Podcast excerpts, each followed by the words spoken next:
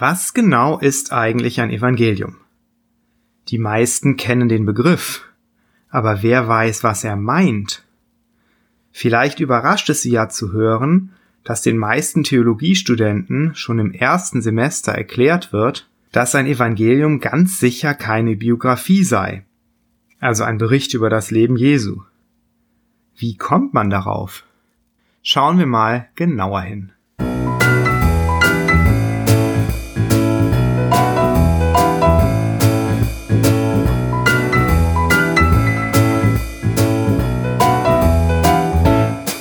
Herzlich willkommen bei Bibel Plus, dem Podcast rund um die Heilige Schrift und den christlichen Glauben.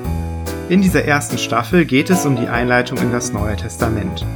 Und da müssen wir uns heute mit der Frage befassen, was eigentlich ein Evangelium ist. Müssen? Warum eigentlich? Wieso sollte uns die literarische Gattung eines Textes interessieren? Ist das nicht sehr theoretisch, von Interesse nur für irgendwelche Professoren in ihren Elfenbeintürmen? Nicht ganz. Wir alle nähern uns Texten und verstehen sie in einem bestimmten Sinn, weil wir sie in eine literarische Gattung einordnen. Das geschieht meist unterbewusst.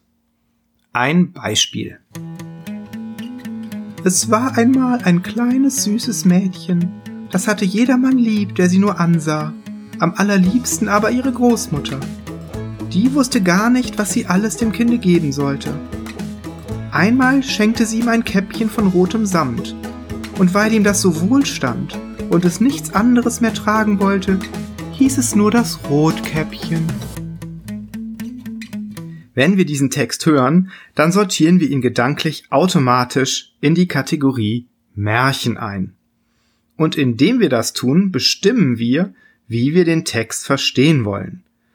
Denn aufgrund unserer Einordnung des Textes neigen wir jetzt zu der Annahme, dass es dieses kleine süße Mädchen namens Rotkäppchen, von dem doch da eindeutig die Rede ist, nie gegeben hat. Hören wir stattdessen auf folgenden Text. Was Herodot erforscht hat, das hat er hier dargelegt, auf das weder das, was durch Menschen geschehen ist, noch große und bewundernswürdige Taten, teils von Griechen, teils von Barbaren vollbracht, ruhmlos bleiben. Das ist der Beginn von Herodots Historien. Hören wir einen solchen Text, ordnen wir ihn als Geschichtsschreibung ein und gehen deshalb zunächst mal davon aus, dass das, was dann berichtet wird, auch wirklich geschehen ist. Ich hoffe, damit ist klar, wie wichtig die Frage nach der literarischen Einordnung eines Textes tatsächlich ist. Wenn wir uns nämlich fragen, was ein Evangelium ist, dann fragen wir damit auch, wollten die Verfasser Märchen wiedergeben oder doch tatsächliches Geschehen? Die Idee, dass die Evangelien kein biografisches Interesse hätten, ist eher neueren Datums. Sie beginnt vielleicht mit David Friedrich Strauss, der 1864 in seinem Buch Das Leben Jesu eine merkwürdige Trennung zwischen dem Christus des Glaubens und dem Leben Jesu vornahm. Auf die Gattung der Evangelien bezogen hat das dann Rudolf Bultmann, der Anfang des 20. Jahrhunderts die These vertreten hat, die Evangelien seien keine Biografien, sondern eine christliche Schöpfung. Wie begründet er das? Er behauptet, die Evangelien hätten nur einen geringen Realitätsbezug und ihnen fehle ein historisch-biografisches Interesse an der menschlichen Persönlichkeit Jesu, seiner Herkunft, seiner Entwicklung, seinem Aussehen und seinem Charakter. Stattdessen sieht Bultmann die Evangelien als erweiterte Kultuslegenden, also als Geschichten, die erklären sollen, weshalb die Gemeinde Jesus verehrt Sie beschreiben aber dabei nicht den tatsächlichen Grund für die Verehrung, sondern sollen ein nachträglicher Begründungsversuch sein. Ist das nicht einigermaßen erstaunlich? Hören wir mal rein in ein paar Auszüge aus dem ersten Kapitel des Matthäusevangeliums. Dies ist das Buch von der Geschichte Jesu Christi, des Sohnes Davids, des Sohnes Abrahams. Abraham zeugte Isaak, Isaak zeugte Jakob, Jakob zeugte Juda und seine Brüder, und dann gibt es jetzt eine ganze Menge Stammbaum, der in Vers 16 endet. Jakob zeugte Josef, den Mann der Maria, von der geboren ist Jesus, der da heißt Christus. Kein Interesse an der Herkunft Jesu?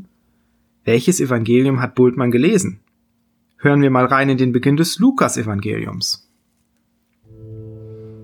Da es nun schon viele unternommen haben, Bericht zu geben von den Geschichten, die sich unter uns erfüllt haben, wie uns das überliefert haben, die es von Anfang an selbst gesehen haben und Diener des Wortes gewesen sind, so habe auch ich es für gut gehalten, nachdem ich alles von Anfang an sorgfältig erkundet habe, es für dich, hochgeehrter Theophilus, in guter Ordnung aufzuschreiben, auf dass du den sicheren Grund der Lehre erfährst, in der du unterrichtet bist. Kein historischer Anspruch? Welches Evangelium hat Bultmann gelesen? Vielleicht das Johannesevangelium? Das gilt ja als besonders vergeistigt Lesen wir mal dessen Abschluss. Dies ist der Jünger, der das bezeugt und aufgeschrieben hat, und wir wissen, dass sein Zeugnis wahr ist. Es sind noch viele andere Dinge, die Jesus getan hat. Wenn aber eins nach dem anderen aufgeschrieben werden sollte, so würde, meine ich, die Welt die Bücher nicht fassen, die zu schreiben wären. Entscheiden Sie selbst. Klingt das mehr nach Märchen, nach Kultuslegende oder mehr nach tatsächlichem Geschehen. Theologen haben noch andere Vorschläge gemacht, wie die Evangelien zu verstehen sind. Ein Vorschlag, die Evangelien seien Aretalogien. Der Begriff kommt aus dem griechischen Aretalogia und meint Preis für die Taten einer Gottheit. Aretalogien sollen Wundergeschichten eines göttlichen Helden darstellen aber diese Qualifizierung ist aus mehreren Gründen misslungen. Zum einen ist mittlerweile recht gut nachgewiesen, dass es eine solche Literaturgattung gar nicht gab, zum anderen sind die wenigen Beispiele von Lobreden, die uns überliefert sind, mit den Evangelien absolut nicht vergleichbar. Die noch erhaltenen Aretalogien sind meist in der ersten Person gehaltene, listenartige Aufzählungen der Eigenschaften und Taten einer Gottheit. Andere sehen die Evangelien als Midrasch. Ein Midrasch ist eine Form der Schriftauslegung im rabbinischen Judentum. Wenn man will, eine Art von Bibelkommentar.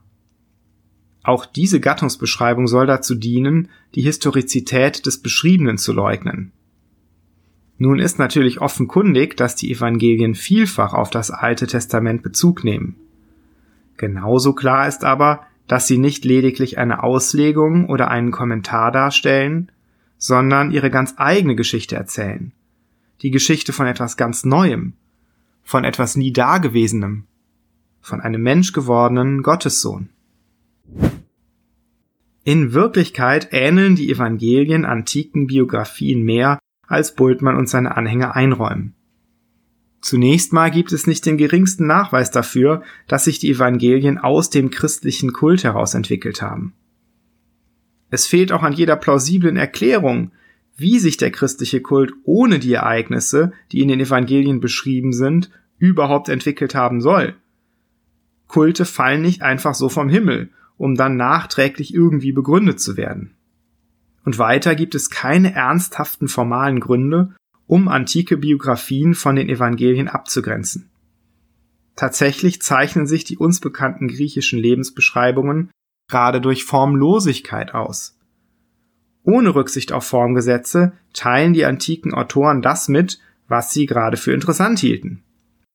Dementsprechend gibt es etwa auch von Plutarch, einem der wichtigsten Geschichtsschreiber der Antike, Biografien, die nur ganz wenige chronologische Angaben enthalten. Auch die Persönlichkeitsentwicklung der Hauptperson ist kein Gattungsmerkmal antiker Lebensbeschreibungen. Der deutsche Neutestamentler Armin Baum, der zu diesem Thema intensiv geforscht hat, kommt zu dem Ergebnis, dass es keinerlei Hinweise darauf gibt, dass in der Antike von einer Lebensbeschreibung ein bestimmtes Maß an chronologischer Genauigkeit oder eine bestimmte Art der Darstellung ihrer Hauptperson gefordert wird. Oder auch, dass sie eine kultische Funktion ausschlössen. Das heißt, dass ein bestimmter Text auch kultische Funktion hat, also zum Beispiel in einem Gottesdienst gelesen wird, schließt nicht aus, dass es sich hierbei um eine Biografie handelt. Aufgrund dieser Tatsache ist es am zweckmäßigsten, eine antike Biografie zu definieren als Erzählung über das Leben eines Menschen bis zu seinem Tod. Demgemäß handelt es sich bei allen neutestamentlichen Evangelien um antike Biografien. Gleichwohl lässt sich nicht leugnen, dass sich die Evangelien an einigen Stellen auch deutlich von antiken Biografien unterscheiden. Was etwa das Stilniveau angeht, schreiben die Evangelisten eher in einem Alltagsgriechisch, statt im klassizistischen Griechisch, das die hellenistischen Biografen verwendeten. Die Evangelisten teilen uns auch wenig über die verwendeten Quellen mit.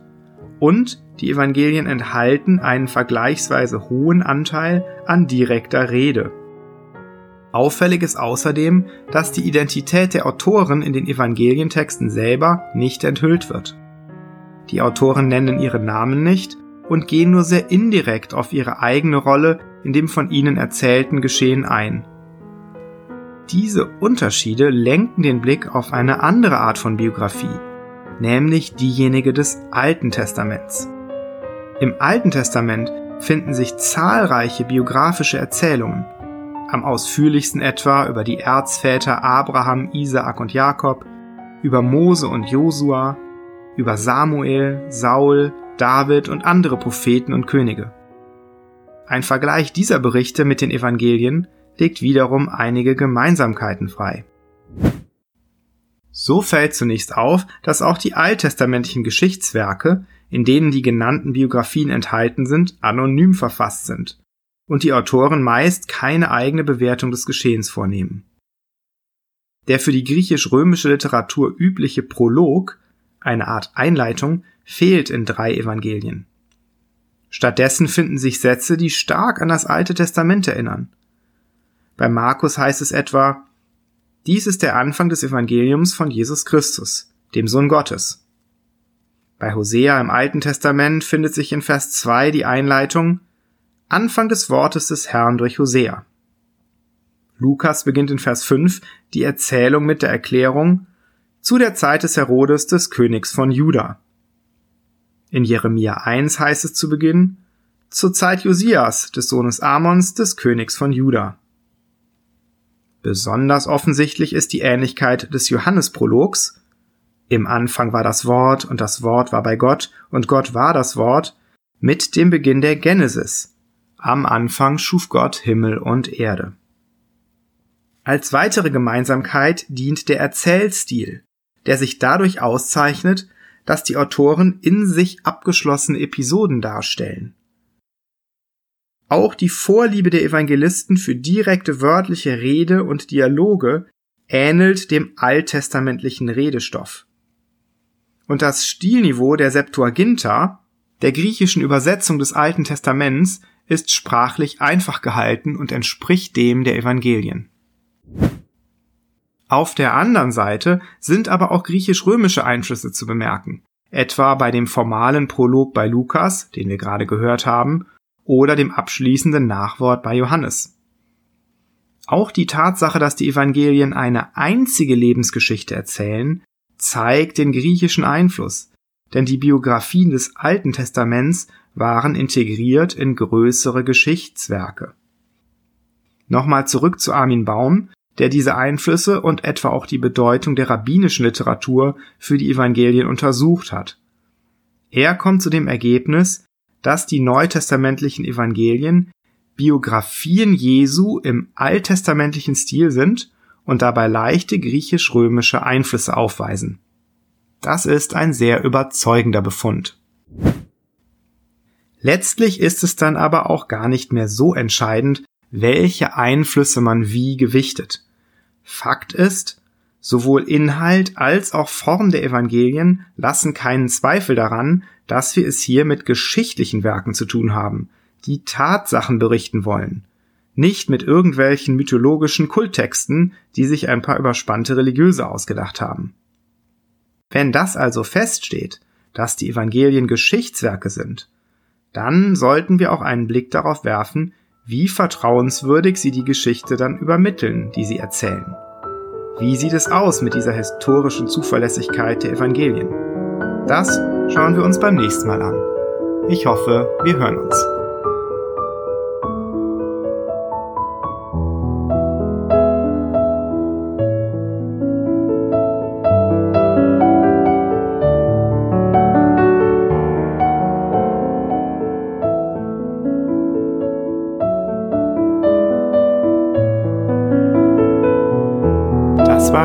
Plus, der Podcast rund um die Heilige Schrift und den christlichen Glauben. Weitere Informationen und Kontaktmöglichkeiten finden Sie im Internet unter www.bibel.plus.